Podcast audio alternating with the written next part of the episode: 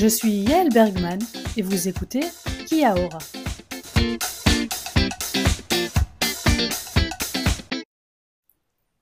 Salut tout le monde, euh, bienvenue dans ce premier épisode de Kia Ora.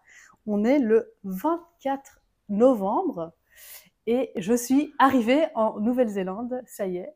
Je suis à Albany et aujourd'hui on va parler en anglais parce que je suis accompagnée de Nikki. So we'll speak in English today. Hi Nikki. Hi. Welcome to my podcast. Thank you Um, very much. Thank you very much. It's very exciting. And thank you for having me here because I'm like staying at your place for a few days when Yeah. I'm like handling the how do you say the jet lag. Yeah, the transition. Yes, it's not so easy, but how, how am I doing? I think you're doing very well, actually. I'm quite surprised. Nikki, can you say a few things about yourself maybe for the listeners? Okay, so uh, I'm Nikki and I live in Albany. Um, I work as a spiritual director, um, and before that, I was an occupational therapist. I'm a mum with adult kids, so I Mhm. have three adult children. Um, married to Phil, Uh-huh. and yeah, that's that's pretty much me. Okay. I live a quiet life. Yeah, that's good. That's good. And we actually know each other because we met on the Camino We did. not so long ago, maybe one month and a half ago, something like that. yeah, yeah. It was in our last week on the. Camino. Yeah, exactly. Which is we sat around that dinner table having that amazing dinner. Yes, in Arthez de Béarn, I Ye- remember. Yes, So yeah. crazy. And Yeah, it's like it's crazy because we met like in France doing the Camino, the Yeah. two of us. yes, Now and now we here like one month and a half ago, uh, like later, at the end of the world, like maybe twenty thousand kilometers from France, something Yes. like that. so yeah, for me it was a good transition also to interview you as my first episode because I went from people of the Camino to Kia Ora. yes. So I don't know, I like I'm a bit of both of that. I really like the idea. yeah. So um, obviously, I walked the same distance Yeah. as you, and um, and it's um, you finish the Camino, and then you kind of shoot straight back into normal life.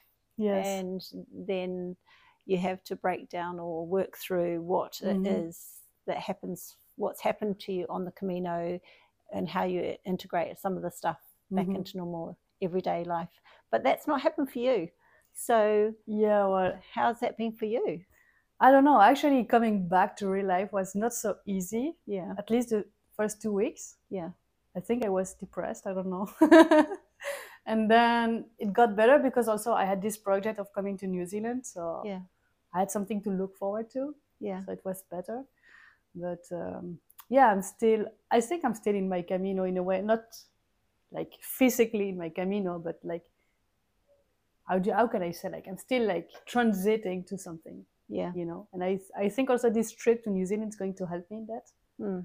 i don't know how yet i will Hmm. see and that's how the camino goes right Yes. you just kind of you don't know you've got sort of maybe some questions maybe that you've got in your head that you're going to go i may process that Yeah. on the journey exactly. and you may not but Yeah. it, it's just part of we'll see. walking every day we'll see what it brings me. I think it's going to bring me good things. I'm excited for you. Thank you. So you're here for three months Yes. and it's lovely that you've come straight here. Yes So I'm really excited about that. It was, I mean, we sat around the table and I, I don't know, we said, I'm from New Zealand, and you said, I'm going to New Zealand. yes And I said, come and stay. and i said okay And I didn't even give you my address or anything. no it's joanna that gave it So to me I, yeah, I gave it because that later on that evening, I Yeah. said, oh, I didn't give you the details. And so I ha- handed it to one of the other yes walkers and they obviously passed it to you. So, but they always say that the camino brings you what you need exactly. and for me it really happened i don't know about you but like many things happened to, to me during my camino Yeah. that I needed at that time. So I think this is one of these things, you know, Yeah. me being here. It's super cool. yeah, and it sounds like like we're in the this this the start of our summer season. It's been Mhm. a bit wet the last Yeah. couple of days, but um, you know, hopefully you'll enjoy all of summer if it, if we get a good summer. Although you're moving all around the country, so I think so. I hope think you'll it's get gonna, to- It's gonna be great. I'm sure. Yeah. I feel it. You know. yeah. and you've already got some plans, which is really good. Yeah. Things that you want to go to. yes. And um, as a person who lives here, it's nice to introduce visitors who've Yeah. never been on this side of the world because we are on the other side of the world from where we, where you live normally. True. So it's quite nice to kind of go, oh, this is New Zealand. Yeah. This is Marmite. this is, you know, this, that, and Yeah. the other. And so it's been quite nice to yeah. be able to. It's actually really nice to arrive to a new country and directly to be with locals that can maybe help you in some Yeah. things, yeah. like cultural things that you don't know about, Yeah. or habits Yes. of Kiwis or of the country even. Yeah. So yeah, you, you you told me a few things, and I'm like, ah, it's good to know. Maybe I have to remember that for next Yes. next week or next month. I don't know. Yes. I'm gonna ask you a really maybe difficult question. Okay. What is New Zealand for you? What does it mean? Um, New Zealand for me, obviously home. Mm-hmm. definitely home. Um, it's it, yeah, I I like I like the lifestyle here. Mm-hmm. Um, I miss lots of things about other countries. Like we spent four years living in the UK, and there is sometimes it would be nice to go back there. But this for me is home, particularly where I live, Mm-hmm. where it is a lot more relaxed lifestyle. Um, it's yeah, being able to get to the beaches really easily and Yeah. walk. I, I love being outside. I'm a big walker, obviously. Yeah. Walk three Caminos now, so um, I love that being able to be out in nature and walk beaches Mhm. and along the coastlines. And we've got big regional parks here, and I love going to the regional Yeah. parks. And for me, that's a sense of um, I'm a spiritual person, so I love. That's where I find peace with God or the Mhm. divine or whatever people like to call it. But for me, it's God. Yeah. Um, so that's my place. Okay. Yeah. And do do you feel that you are at the end of the world? Because I feel that now I am, but Yes. for you it's home. It's your it's your place. Yes. Maybe I am from the end of the world for you. Yeah, you are. Although I've done lots of trips. I mean, we try to eh, get to Europe most years, Mm-hmm. um, and we're very privileged. Many New Zealanders couldn't even dream of doing that. So Mhm. we, I do recognise that we are very privileged Mhm. to be able to have to be in that position. Yeah. um, and um, and, and so uh, we have a connection with Europe and with the UK where I was born. Um, being away any length of time, uh, particularly at the end of the Camino, I was really yearning to be home Okay. because it's um, for me it's my family's here Mhm. and my friends and life here um, and so yeah they're just little ways that new zealanders are and it's quite nice to be back True. Yeah. amongst your Makes sense actually. amongst your clan amongst your whānau Yeah. actually there's a new zealand word for you whānau well it's a maori word of course whānau is um, is family Okay. And and you'll see that a lot when you're out walking. You'll see the word whānau and aroha, and they're now remember that. incorporating a lot more Maori words into our everyday vocabulary, and I think it's wonderful. yeah, even on the bus uh, Yes. earlier, I was li- like I was sitting on the bus and they say the name of the stops in both languages. Yes. And by the way, the Maori language is really long. They speak for like maybe five seconds, and in English it's two. Yeah. Yes. Oh, it varies whatever word it is, but yeah. but yeah, there are some. I think there's a massive great big word. I, I don't know what it is, but they have this massive great big word. Yeah, yeah. Maori word um, was one of the longest words. Yeah, it's true. but um, yeah, and it's, I really I like it. I like, and I, I would love for it to be more. You know that we see it on packaging and that we Mm. see it, and it's inc- if you watch TV now, they're incorporating it into the news um, clips. You know when they're talking in the news clips, they'll use uh, you know introduce it yeah, in Maori and then speak in English. And I think it's really good. I really do. I'm really looking forward to to discovering more of this culture that I don't know anything about. Not Yes. It's a lang- another language for you to learn. Oh yes. Because how many languages looks- do you know? It sounds you know really now? hard. I don't know. You've, do you know four languages? Yes, I know four, and maybe four and a half actually. A little bit of Dutch. So English, which you speak very, very well. Thank you. French, obviously. French. Spanish, Spanish. Hebrew. Yeah. But yeah. So Maori now. Yeah, hopefully. I, I can say kia ora. Oh, nice. See, there you go. You're already starting away. yeah, yes. Well, it's a good way to, to say hello at least to someone. And how how do you learn language? I'm trying to learn French with Duolingo. Mm. Um, Well, the best way to do it is to to immerse yourself in the Yeah. language. So the best is to go to the place where they speak the language. yeah, That I learned Spanish ju- just from being in South America, yeah, and nobody could speak English. At least not uh, when I was like in the south in Patagonia. Yeah, Nobody could speak English. Yeah. So at some point I had to speak Spanish. yeah, And I was like lucky because Spanish is similar to French, so it was really easy and quick to learn the language. yes. I learned maybe in two months. Like Wow.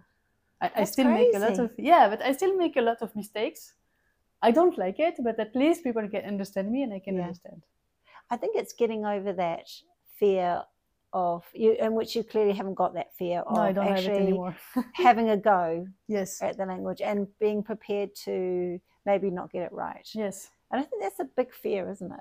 I know Yeah. for me, trying to speak French, like I Yeah, I can think see French on the page, I can hear it around me, but then when I go, oh, I've got to say it, Yeah. and I just go, oh no, I won't say it. But you know, for me, like I, I think I got over the fear because maybe once I tried Mm, and then you just you just want to communicate and you just you have the motivation that's yes, it's bigger than the, than the fear at Yeah. some point. For me it was like that. And i really wanted to to m- make myself understood with the people. And i don't know that's how i i learned how to drink the mate. They, they taught me in spanish in my first volunteering in patagonia. Yeah, and then when you know like more things you can also take part in the conversations and Yeah. maybe debate at some point in the language you seem to be really enjoy um, immersing yourself in various Mhm. different cultures. Do you know where that came from? Is there something that happened to Hmm. you somewhere down the line that said, "I really like this"? Just changing cultures, being immersed in learning languages, learning the, the styles and the ways, and for me like learning the language it gives like a, another perspective to your trip yeah, like because you can share with people and i will feel like left out if i couldn't speak the language. Hmm. and maybe i'm scared for example to go to asia because i'm sure i will not learn the language. I don't Mm. even know how to read it. Hmm. and I, I i think i will miss out on many things. And i don't want to miss out. And i also at some point i feel maybe dumb if i don't understand when people talk to me. And i don't like that feeling. I really Yeah. don't like it. And f- and when you can speak you can talk to the locals and you can they can teach you about the the culture about Mm. the history of the country and it's Mm. a lot different I think it's true. I I, I know uh, I didn't notice as much on the other two caminos that I did. Mhm. but certainly walking the GR65 Via Podiensis, Yeah. whatever people call it, um, most mostly French people, and so um, often at night, so I was sitting Mhm. there, everybody speaking French Yes. around me, and even though I can maybe pick up uh, phrases, words. I couldn't always follow, and Yes. and particularly when you've been around language all day long. That's yeah not you've been your walking native all day so you're tired you're tired. so, um, so, but there, there is an element that you miss out on, and the minute that you do attempt the language, Mhm. then you do make connections. Yes, I, I, yeah. For me, it's the most important. It's the language Yeah, because that way I can share. yeah, And for me, it's also like a way to show that you are interested in the country and in the people. You know, yes, you, you're not just a tourist and you want you want things. Yeah. I don't know. It's how I see it, at least. yeah. It's good. So, do you think maybe while you're in New Zealand, um, understanding the Maori culture and learning some Maori is a possibility, or It's a possibility, but it's so different from everything I know. Yeah. I don't know if it's gonna be possible if I will succeed. yeah, I could I could have an interest, but I will not understand everything for sure. Hmm. Like Spanish culture is more similar to what I know. yes, Well, so it's different, but um, I'm interested in that. Mm, If I have to ask you, what's your favorite thing about New Zealand? What would it be? Well, let me try and think. For me, I mean, if you talk about the actual country, Mm-hmm. um, I I grew up here. I wasn't born here, but I grew up here, and I think like a New Zealander, and I think my yeah. So New Zealanders have a way, you know, they're anything can you can make things happen. You can try and innovate, do stuff. We have Mhm. kind of a can-do kind of type attitude, and uh, we're independent thinkers. We can kind of, but and we also look after each other. Mhm. Those kinds of things, and I think that's something that is what is in New Zealand for me. Okay. Obviously, my home, my family. I love the outdoors. So I've just in the last few years discovered hiking and walking Yeah. and doing great walks. It's the best place to do it, huh? Here. It's fantastic. Yeah. It's love. I love it. I mean, I, I also I've walked in beautiful France, and uh, I've walked through Portugal and Yeah. all through Spain, Mhm. and they're also gorgeous countries. But New Zealand's home for me, so yeah, it's the best place. it's always where here. you kind of Yeah. go. Oh, it's home. Yeah. I I love it because it's true. home. Yeah. But yeah, I love the fact that we can. For me, I can get to a beach Mhm. in the ocean really quickly and easily, and no matter where you are, you can do that. Here. Yeah. it's True. fairly easy to get to places. It's true. yeah, so yeah, that's. I'd like Auckland to not have quite so much rain, but yeah, on a Yeah. good day, it's pretty good. yeah. Yeah. Well, I think we can leave it here. Thank you very much for Thank- taking part in this- episode. I really liked our conversation Oh, thank you. about It's New good. Zealand and not only New Zealand, about many things actually. Yeah. And thank you. And thank you for having me here. oh, th- thank you for coming. And um, I'm excited to see what happens for you in your next three months. yes, I will tell you. I will update you. Yes, please do. It'll be really fun. Thank you very much and Alright. see you soon. Bye.